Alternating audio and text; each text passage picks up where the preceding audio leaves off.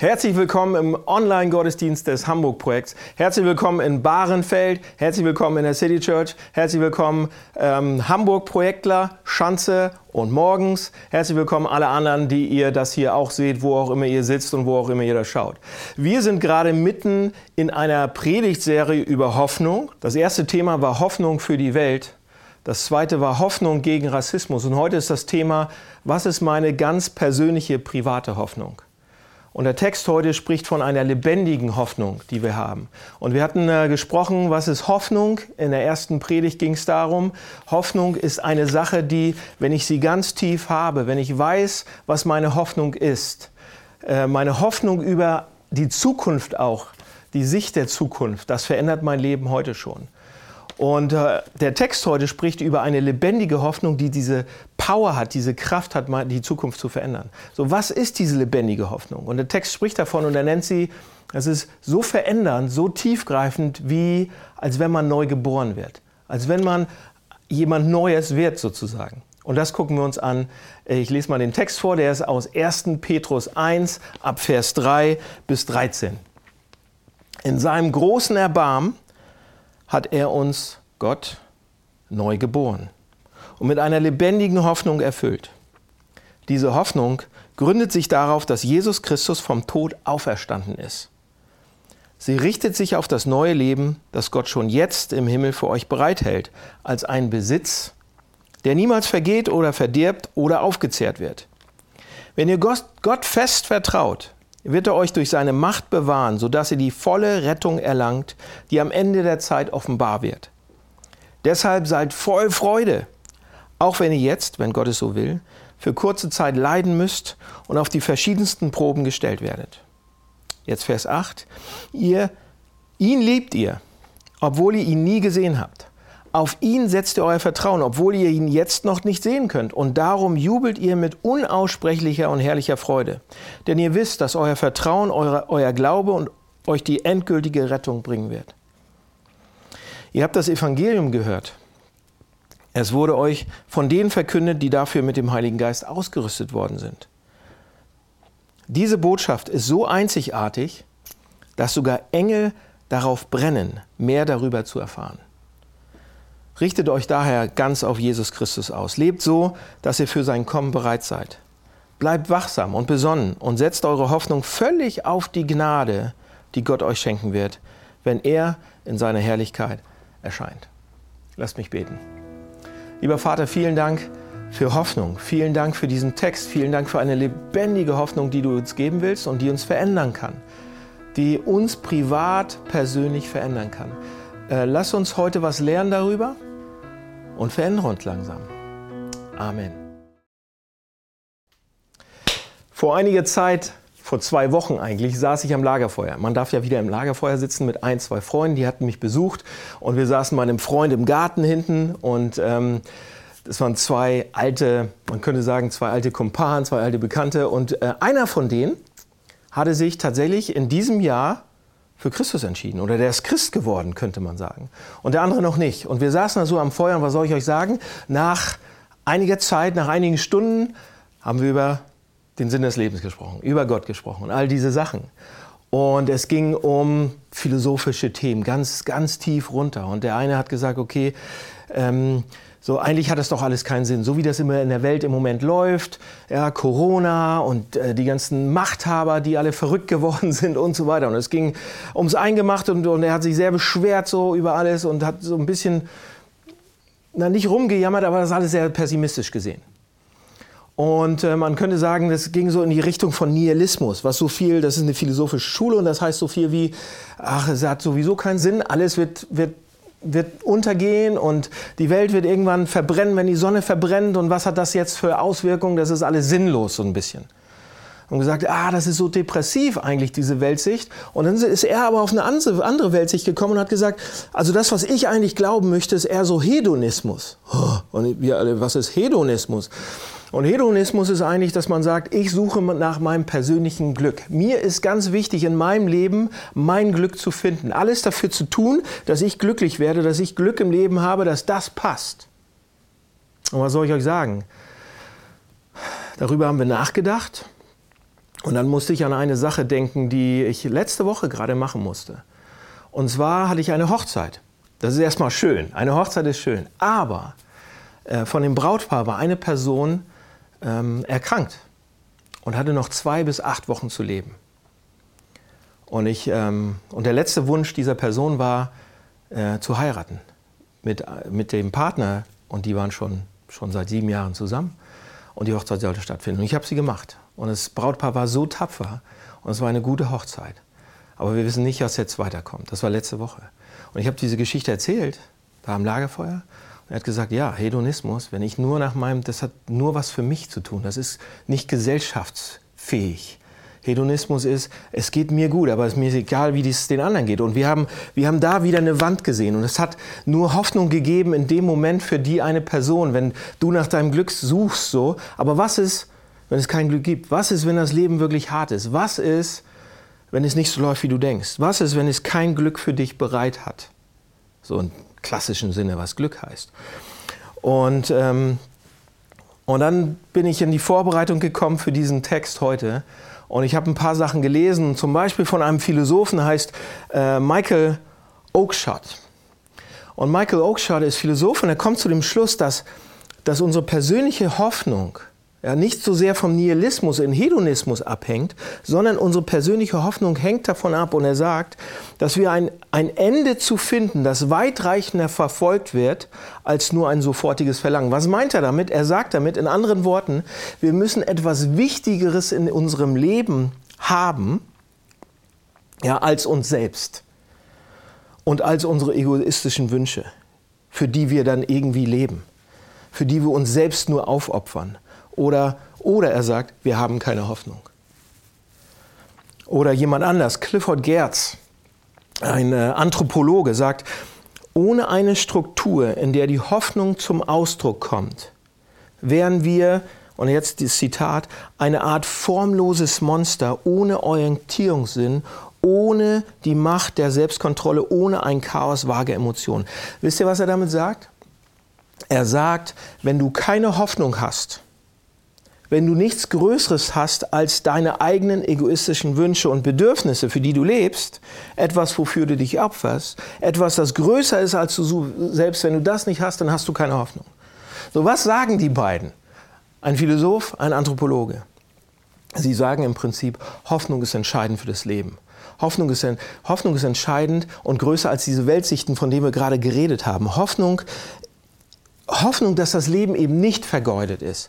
Hoffnung, dass das Leben einen Sinn hat. Hoffnung, dass es vielleicht sogar weitergeht. Hoffnung, die man geben kann. Hoffnung, die man leben kann. Hoffnung, die verändert. Ja, wenn man Hoffnung selbst lebt, weitergibt, teilt, das ist existenziell, sagen die beiden. Und die haben, soweit ich weiß, nicht viel mit dem Christentum zu tun. So, und jetzt die Frage, wenn Hoffnung so entscheidend ist, was die beiden sagen, Hoffnung für mich persönlich, Hoffnung für eine zusammenhängende Kultur, für ein zusammenhaltendes Leben, dann könnt ihr euch das sicher vorstellen, dass ähm, eine neue Hoffnung, die wir von irgendwoher kriegen können, eine Hoffnung, die stark ist, die lebensverändert ist, wenn wir so eine Hoffnung in unser Leben bekommen könnten, das wäre doch was. Dann wird sich doch tatsächlich was verändern bei uns, oder? Und das ist der Grund, warum in unserem Text, den ich gerade vorgelesen habe, von einer lebendigen Hoffnung geschrieben wird. Ja, da steht ja in Vers 3, da habe ich mit angefangen, Gott gibt uns eine lebendige Hoffnung. So, was ist diese lebendige Hoffnung? Und Vers 4 sagt es, es ist die Hoffnung auf ein ewiges, von keiner Sünde beschmutztes und unzerstörbares Erbe, das Gott im Himmel für euch bereithält. Ja? Und dann sagt er, bis dahin, bis wir das bekommen, bis wir diese Hoffnung richtig greifen können oder bekommen, bis dahin wird Gott uns durch seine Kraft bewahren, weil ihr ihm vertraut. Und so erfahrt ihr schließlich seine Rettung. Am Ende der Zeit wird es sichtbar werden und so weiter. Das heißt, wenn wir diese Hoffnung, was da steht im Text 3 und 4 und 5 und 6, wenn wir diese Hoffnung bekommen, so eine lebendige Hoffnung, dann ist das wie eine neue Geburt. Dann ist das wie, so warum? Weil sie unser Leben völlig verändert. Denn wie wir jetzt leben, hatte ich schon vorhin gesagt, wird völlig ja davon beeinflusst, was wir von der Zukunft denken, glauben. wenn wir glauben, dass die Zukunft, dass das hier, dass wir das für die Zukunft kriegen können. Leute, das ändert alles. Es gibt einen deutschen Theologen, Jürgen Moltmann, und der hat das toll ausgedrückt. Der sagt dazu, was es bedeutet, Christ zu werden, was es bedeutet, so diese lebendige Hoffnung zu bekommen. Er sagt Folgendes. Er sagt, Christen verbanden den Beginn ihrer Gotteserfahrung mit einer überwältigenden neuen Erkenntnis. Christlicher Glaube ist nicht nur eine Überzeugung, es ist nicht nur ein Gefühl und eine Entscheidung. Er dringt so tief in das Leben ein, dass wir über das Sterben und Neugeburt sprechen müssen. Und dann sagt er, wenn es ein Lied oder ein Gedicht, wenn uns ein Lied oder ein Gedicht versichert, dass auf den Winter immer der Frühling folgt, dann klingt das tröstlich. Aber in Wirklichkeit ist genau das Gegenteil der Fall, denn in dieser Welt triumphiert letztlich die Vergänglichkeit über alles, sagt er. Wie schade. Aber die Erfahrung des Heiligen Geistes macht die Auferstehung Christi gegenwärtig und das weckt eine lebendige Hoffnung auf Gottes Zukunft. Der Moment der Neugeburt, sagt er, ist der Moment, in dem die Ewigkeit die Zeit berührt und ihre Vergänglichkeit, ihrer Vergänglichkeit ein Ende setzt. Ein wirklich neues Leben beginnt erst dann, wenn das geschieht, was er gerade gesagt hat. Also, Freunde, durch die neue Geburt bekommen, bekommen wir eine lebendige Hoffnung und die verändert alles. So, und das klingt erstmal sehr abstrakt, was der Mann hier gesagt hat. Lasst mich das euch zeigen, wie das funktioniert. Das Neue Testament ja, Johannes in seinen Briefen, Paulus in seinen Briefen, Petrus in seinen Briefen, Jakobus in seinen Briefen, selbst Jesus, alle Schriftsteller, das sind so ziemlich alle Schreiber und Quellen des Neuen Testamentes, äh, sagen alle, wenn man Christ wird, bedeutet das, man wird neu geboren. Besonders Jesus Christus selbst, ja. Wenn, er sagt, wenn ihr Christen sein wollt, wenn ihr Christen werdet, müsst ihr neu geboren werden. Eine der tollsten Stellen dazu, eine der stärksten Stellen ist, wenn er mit, mit Nikodemus redet. Das ist in Johannes 3, wird das beschrieben. Und äh, lasst mich ein paar Sätze über Nikodemus sagen. Wer Nikodemus nicht kennt, Nikodemus ist ein Mitglied des Sanhedrins. Das war der Hohe Rat damals in dem Land, wo das gespielt hat. Der Hohe Rat, das heißt, er war, er war Mitglied der obersten jüdischen religiösen und politischen Instanz. Höher ging es nicht. Das heißt, er war die, die Elite des Landes, dazu gehörte er. Das bedeutet, er war sehr, sehr erfolgreich wohlhabend, ein Pfeiler der Gemeinschaft, ein Pfeiler der Gesellschaft. Und wir wissen auch, dass Nikodemus ein, ein Vorbild war, moralisch integer, religiöse Observanz. Er hat die Heilige Schrift gekannt, er kannte die Gesetze in- und auswendig. Und hinzu kommt, hinzu kommt, dass Nikodemus, anders als der Rest seines Standes, offen für Jesus war. Er wollte mit Jesus reden. Er ging auf Jesus zu. Er war, er war nicht so arrogant und stolz wie der Rest des Establishments.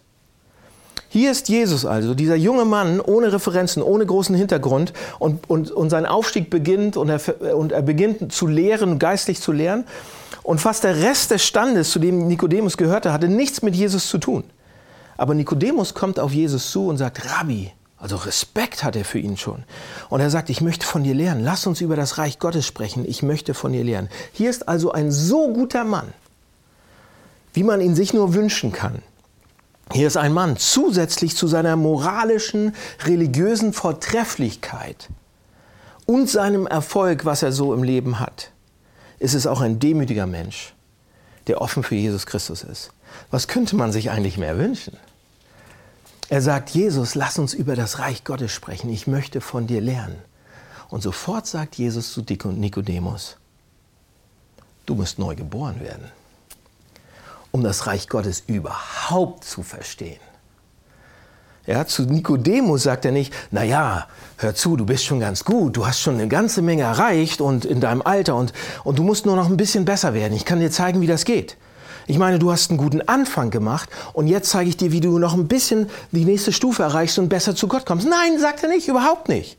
Er sagt, du musst neu geboren werden. Das bedeutet, du musst neu anfangen. Du musst vollständig verändert werden, komplett dein Denken. Du, nichts, was du getan hast, zählt. Nichts, was du erzählst, zählt. Du, du musst ein geistliches Baby werden, du musst neu geboren werden. Was bedeutet das? Seht ihr, wenn Nikodemus neu geboren werden muss, dann müssen alle neu geboren werden. Auf jeden Fall. Wenn Jesus sagt, du musst neu geboren werden, wenn Petrus das hier im Text sagt, wir brauchen die neue Geburt, dann ist das nicht ein Aufruf, moralischer oder religiöser zu werden. Es ist eigentlich eine Herausforderung gegen Moral und Religiosität. Ja, einem Menschen wie Nikodemus sagt man damit, das reicht nicht. Das hilft überhaupt nicht. Du musst neu geboren werden. So, was bedeutet das jetzt genau? Wie muss ich mir das vorstellen, neu geboren zu werden? Vers 8. In Vers 8 steht, obwohl ihr ihn nicht gesehen habt, liebt ihr ihn. Obwohl ihr ihn nicht seht, glaubt ihr an ihn. Und du bist erfüllt von einer unaussprechlichen und herrlichen Freude. So, pass auf. Denk mal an die Metapher, an das Bild der Geburt. Die Geburt ist der Beginn neuen Lebens, wissen wir alle. Ja? Und mit der Geburt entfaltet sich unser Wesen, was in unserer DNA drin ist. Ja, wir haben eine DNA und so weiter. Angenommen, hier ist ein Bild. Angenommen, ein Vogel wird geboren, der wird sich niemals in einen Menschen entwickeln, oder? Weil seine Art, sein bestimmtes Wesen wird durch seine DNA bestimmt und er bleibt ein Vogel für den Rest seines Lebens. Und den Rest des Lebens verbringt der Vogel oder wir auch damit, dass unsere DNA unseres Wesens, so wie wir sind, letzten Endes zur Entfaltung kommt. Es wird, kommt immer, geht immer weiter. So, wenn jetzt hier steht, um Christ zu werden, müssen wir neu geboren werden. Was bedeutet das? Das bedeutet nicht nur, dass wir diese, durch diese Geburt gehen müssen, traumatisches Erlebnis haben und es bedeutet sicherlich nicht, etwas einfach nur ein bisschen besser zu werden oder moralischer zu werden oder ein bisschen an uns rumzuschleifen. Nein, nein, nein, nein, nein. Es bedeutet, dass wir ein neues Wesen bekommen, dass eine neue DNA wird eingepflanzt. Ja? Etwas wird in, in die Wurzeln von unserem Sein, von unserem Herzen reingelegt, das uns für den Rest des Lebens von innen heraus verändern wird und neues Wesen geben wird. So, was meine ich damit? Was ist der, pass auf, was ist der Unterschied zwischen einem Stein und einer Pflanze? Ich weiß, da gibt es viele Unterschiede und ich weiß, dass einige von euch da draußen äh, promoviert haben über solche Themen. Deshalb seid ein bisschen gnädig mit mir, wenn ich diese Illustration benutze, aber hier, hier ist, was ich damit meine. Also lasst uns mal über die Tatsache nachdenken, dass es verschiedene Ordnung im Leben gibt, so verschiedene Lebensordnungen. Ja, also eine Steinpflanze, Menschen, Tiere und so weiter. Eine Pflanze kann ihre Umwelt auf eine bestimmte Art und Weise wahrnehmen. Ja? Wärme, Kälte, ähm, sie kann Licht und Dunkelheit wahrnehmen und so weiter. Richtig?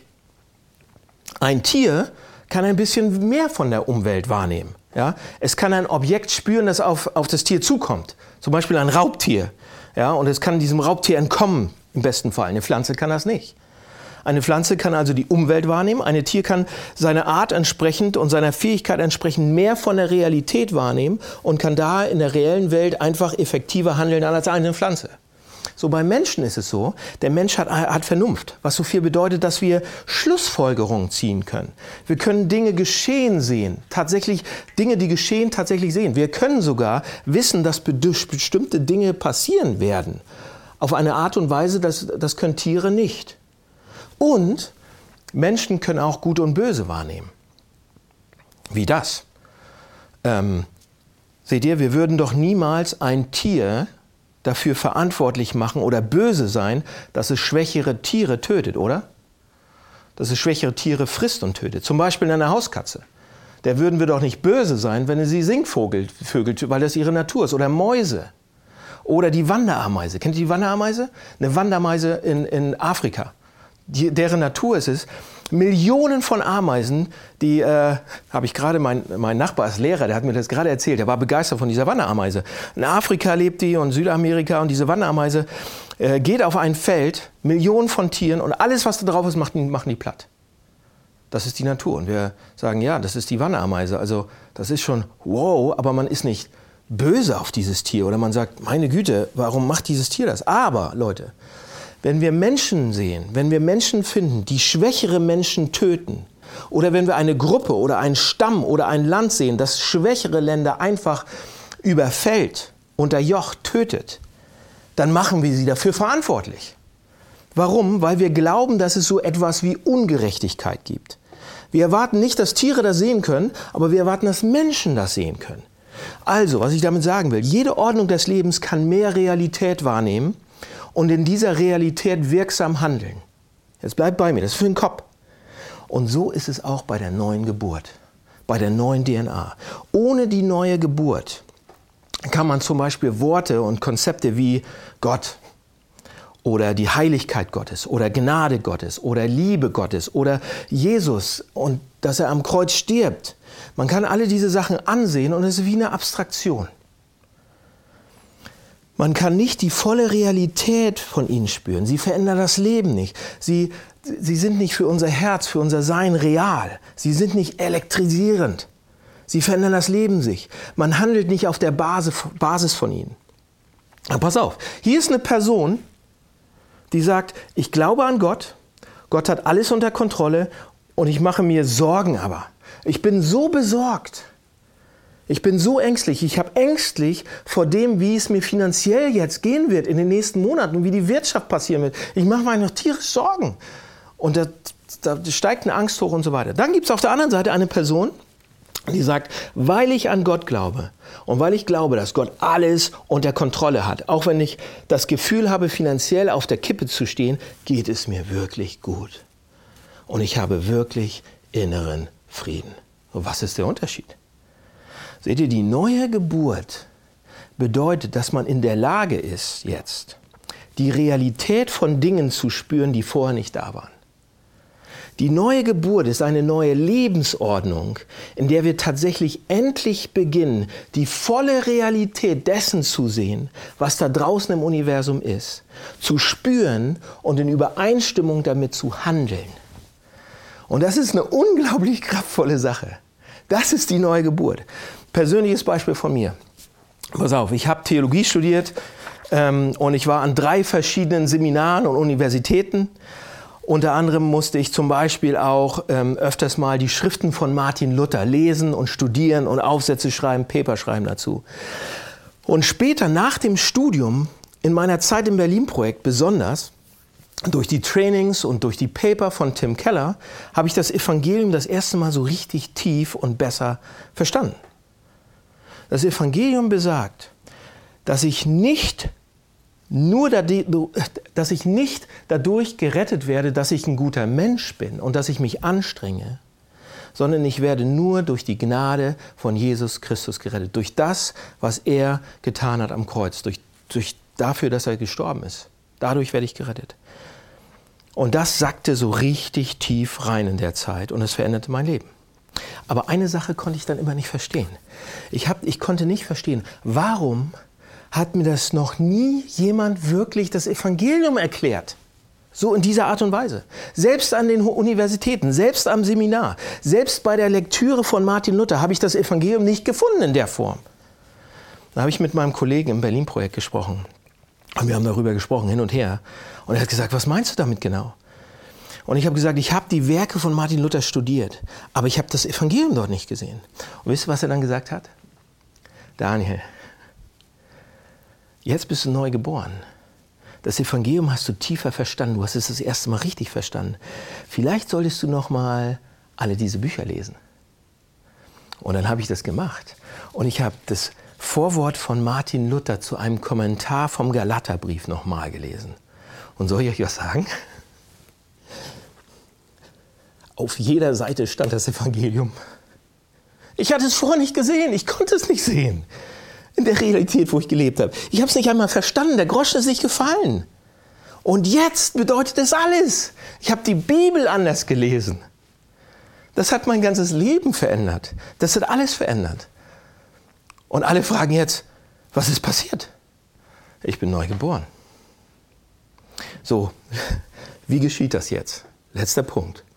Wie geschieht die eigentlich diese neue Geburt? Was muss man tun? Und hier kommt ein Paradox, Freunde. Ich habe den nicht lesen lassen, aber in Vers 23 könnt ihr selbst lesen. Da, da steht, dass man durch den Glauben an das Wort, durch das Evangelium neu geboren wird. Und hier ist der Grund, warum das paradox ist. Werden Babys geboren, weil die das wollen? Sagen Babys, oh, ich werde morgen um Mittag geboren. Sagen die das? Nein, Babys nehmen an der Geburt teil. Sie sind Teil der Geburt. Sie weinen und alles Mögliche und tun alles Mögliche und liegen falsch und diese ganzen Sachen. Ich habe das schon dreimal erlebt, Freunde. Ich war dreimal dabei. Sie sind auf jeden Fall ein Teil von der Geburt. Und das ist auch sehr, sehr wichtig, dass sie dabei sind. So. Aber sie werden nur durch die Wehen und durch das Leiden und durch die Schmerzen eines anderen Menschen geboren.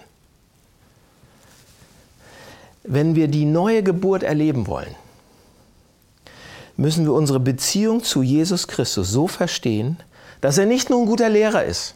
Ja, und ah, das war eine gute Person, guter Lehrer. Wenn wir ihn nur als guten Lehrer sehen und sagen, oh, ich suche, ich versuche mein Bestes, ich versuche wirklich ein guter Christ zu sein, ich versuche wirklich ihm zu folgen, ich versuche alles das zu tun, was Jesus von mir verlangt, ich versuche seinem Beispiel zu folgen, das elektrisiert mich nicht, das verändert mich nicht. Wenn wir verstehen, dass er nicht mein Lehrer ist, der mir sagt, was ich tun muss, um gerettet zu sein, sondern dass er mein Erlöser ist, mein Retter ist, der kam, um alles zu tun, was wir hätten tun sollen damit wir durch Gnade gerettet werden, durch seine Gnade, damit wir es einfach empfangen können, damit wir es einfach nehmen können, was er am Kreuz für uns gemacht hat, für uns gestorben ist, für unsere Sünden bezahlt hat und so weiter. Dann beginnen wir zu erkennen, wie unsere Beziehung zu ihm wirklich ist. Wenn wir dazu Ja sagen, wenn wir das annehmen, wenn das reinsingt. Seht ihr, es gibt eine erstaunliche Stelle in Johannes 16. Da spricht Jesus. Da spricht Jesus von seinem Tod und er sagt zu den Jüngern, zu seinen Freunden, sagt er, bald werdet ihr mich nicht mehr sehen.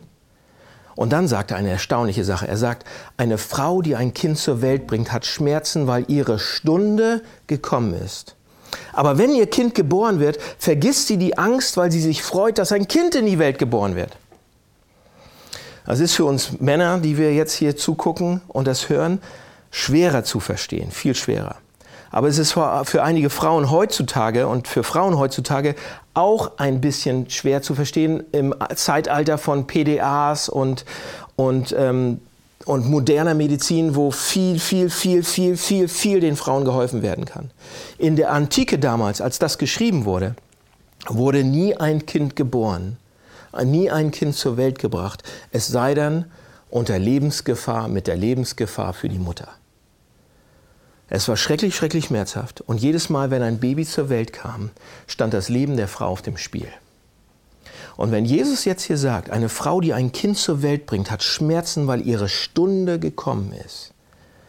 Ja, die Stunde, er sagt extra Stunde. Wenn Jesus von seiner Stunde spricht, von der Stunde, dann meint es im Johannesevangelium immer die, die, die, die Stunde seines Todes. Jesus spricht von der, Jesus, was hier, Jesus hier macht, Jesus identifiziert sich in dieser Metapher mit einer Frau in den Wehen, mit einer Mutter. Er sagt, Frauen gebären unter Einsatz ihres Lebens durch ihre Schmerzen und ihre Leiden, aber ich habe, ich habe dich auf Kosten meines ganzen Lebens neu geboren. Ich habe dich auf Kosten meines Lebens neu geboren. Nicht nur, nicht durch seine eigenen Bemühungen wird ein Kind geboren, sondern durch die Bemühungen der Mutter. Nicht durch unsere Bemühungen werden wir gerettet und bekommen ein neues Leben und werden neu geboren, sondern durch seine Arbeit und seine Mühe. Jesus sagt, ich habe dich aus der Finsternis ins Licht gebracht. Ich habe dir neues Leben gegeben, weil ich für dich gestorben bin. Damit du geboren werden kannst. So, wenn wir das sehen, wenn du das siehst, dass deine Erlösung, deine Rettung, dass deine Hoffnung in Ewigkeit aus reiner Gnade geschieht und du sagst, Vater, nimm mich an wegen dem, was Jesus Christus für mich getan hat. Das ist der Beginn der neuen Geburt. So, was ist der Beginn der neuen Geburt? Zu sehen, dass es eine Geburt ist, zu sehen, dass man selbst ein Baby ist, zu sehen, dass derjenige, der alles geschaffen hat, mich dahin bringt. Und dann zum Schluss, Leute, mein Lieblingsvers, Vers 12. Da steht, sogar Engel sehnen sich danach, in diese Dinge hineinzuschauen. Sie brennen darauf, das Evangelium mehr zu verstehen. Engel. So Engel sind ziemlich kluge Wesen, oder? Ich meine, die gibt es schon ziemlich lange. Die sind ziemlich, ziemlich alt, oder nicht? Und doch langweilen sich Engel nie, wenn sie dieses Evangelium, diese gute Nachricht, was übersetzt heißt, sich anschauen. Engel sind immer begierig danach, das auf, auf eine Art und Weise es tiefer zu verstehen, mehr darüber nachzudenken, was Gott durch Jesus für uns getan hat. Und deshalb schaut's euch an. Schaut euch an, was er für uns getan hat. Für, und das wird uns zu einer Freude bringen und uns eine lebendige Hoffnung geben. So, jetzt bin ich am Ende. Aber, Freunde, jetzt habe ich, eigentlich habe ich es nicht geplant, aber ich hab, ihr habt gemerkt, ich habe Vers 7 ausgelassen. Muss ich noch bringen. Wir haben noch vier Minuten. Muss ich noch bringen. Der ist für euch Christen. Vers 7 ist wirklich für euch Christen. Weil eine neue Geburt und Wachstum gehört zusammen. Ja, lese es bitte nach. Vers 7 geht um Wachstum von Christen. Du wirst geboren Und wenn du dann geboren bist und dich nicht weiterentwickelst, nicht wächst, dann ist irgendwas falsch, dann ist irgendwas krank. Also du wirst geboren und danach wächst man. Das ist der natürliche, die natürliche Sache. Was, wird, was, was meine ich damit ganz genau? Und hier ganz kurz. Schon die Anwendung, was das meint. Für euch Christen, die ihr wachsen wollt. Wenn wir die tiefsten Hoffnung auf Jesus Christus setzen, dann steht hier, dann freuen wir uns mit unendlicher Freude, mit herrlicher Freude. Ja? Wenn unsere tiefsten Hoffnungen aber in unseren Lebensumständen liegen und in der Situation, in der wir uns gerade befinden, ja, dann wenn die Lebensumstände schlecht laufen, was passiert dann? Wenn es gut läuft, alles gut. Wenn es schlecht läuft, dann sind wir traurig und dann gehen wir kaputt. Es ist das eine oder das andere. Aber wenn unsere tiefsten Hoffnungen in ihm verwurzelt sind, wenn das unser ultimativer Schatz ist, wenn das unsere ultimative Bedeutung wird, wenn das unsere ultimative Liebe ist, wenn das unser ultimativer Wert ist, dann ist das, Leute, dann, wenn die Umstände mal schlecht sind, Bankkonto ist leer, ähm, mein Job habe ich verloren, mein Ruf, meine Reputation steht auf dem Spiel, meine Gesundheit geht flöten. Wenn die Umstände untergehen, treibt mich das hier, diese neue Geburt und der Wachstum danach, der damit hinkommt, zu einer noch größeren Hoffnung. Das ist, was da steht. Seht ihr, das, das was da steht, dass durch, durch eine kleine Zeit von Leiden werden wir gehen und all diese Sachen. Und, und es wird umso größer unsere Hoffnung, unsere Herrlichkeit. Das bedeutet genau das dass in den schlechten Lebensumständen wir uns auf Jesus bedeuten, das wird, unser Glaube wird größer, unsere Hoffnung wird größer. Jesus wird mehr zu unserer ultimativen Hoffnung, unserer ultimativen Liebe. Das heißt, Christen sind sowohl trauriger, weil sie da durch müssen, als auch glücklicher zur gleichen Zeit. Sie werden gleichzeitig trauriger und glücklicher. Das ist emotionale Reife, das ist spirituelle Reife. Das sind reife Christen. Je glücklicher wir in unserer wahren Hoffnung sind, desto mehr ermöglicht es uns auch, in das Leben von leidenden Menschen rein zu investieren. Wir können dann mehr den, den, den Schmerz der Welt spüren. Wir können dann mehr unseren eigenen Schmerz auch besser fühlen.